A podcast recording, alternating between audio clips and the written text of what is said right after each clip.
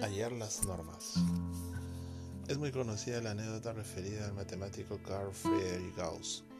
Se dice que cuando iba a la escuela le dieron un ejercicio que consistía en hallar la suma de todos los números del 1 al 100.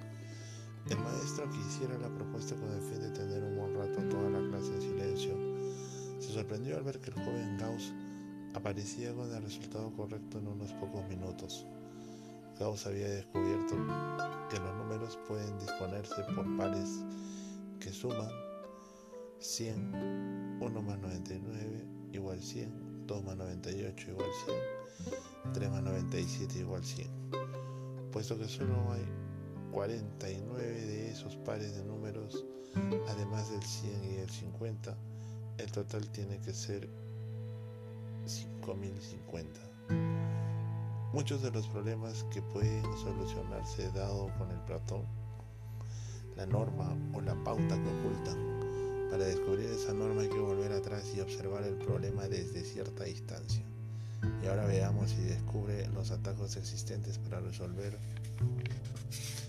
unos gráficos con triángulos en forma de rombo. ¿Cuántos triángulos puede descubrir en esa figura? Otro. Siete hombres y dos muchachos tienen que cruzar un río, pero tienen una canoa chiquita que solo soporta el peso de un hombre o dos muchachos.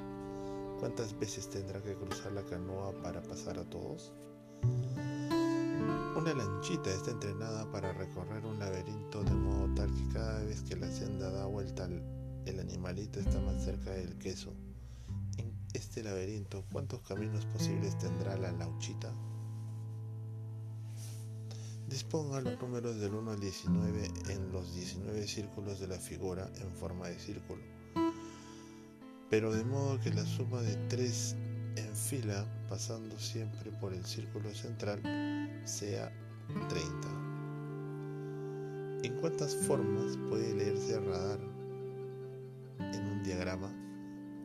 Considere que puede seguir cualquier dirección y usar todas las letras que encuentre en el camino crear un círculo con la palabra radar en todas las direcciones.